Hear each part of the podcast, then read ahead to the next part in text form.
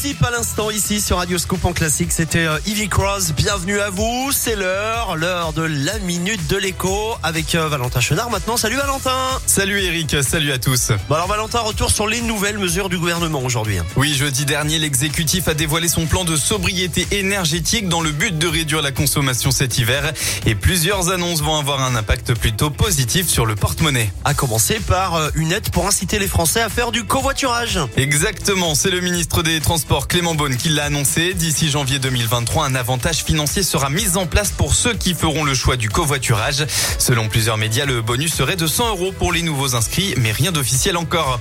Concernant la rénovation énergétique pour les logements individuels, le gouvernement prévoit jusqu'à 9000 euros d'aide en cas de changement d'une chaudière au gaz vers une pompe à chaleur. L'aide monte à 15 000 euros pour une chaudière à granulés de bois.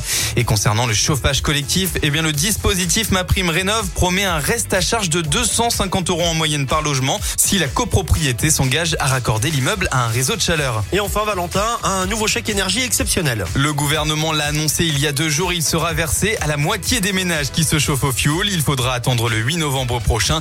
L'aide sera comprise entre 100 et 200 euros en fonction des revenus déclarés en 2020.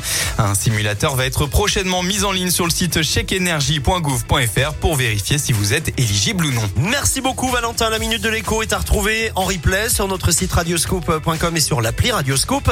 On va vous retrouver euh, mercredi pour parler cinéma. Et puis nous on poursuit en musique avec Purple Disco Machine. Voici In the Dark avant de retrouver Tu connais la chanson dans quel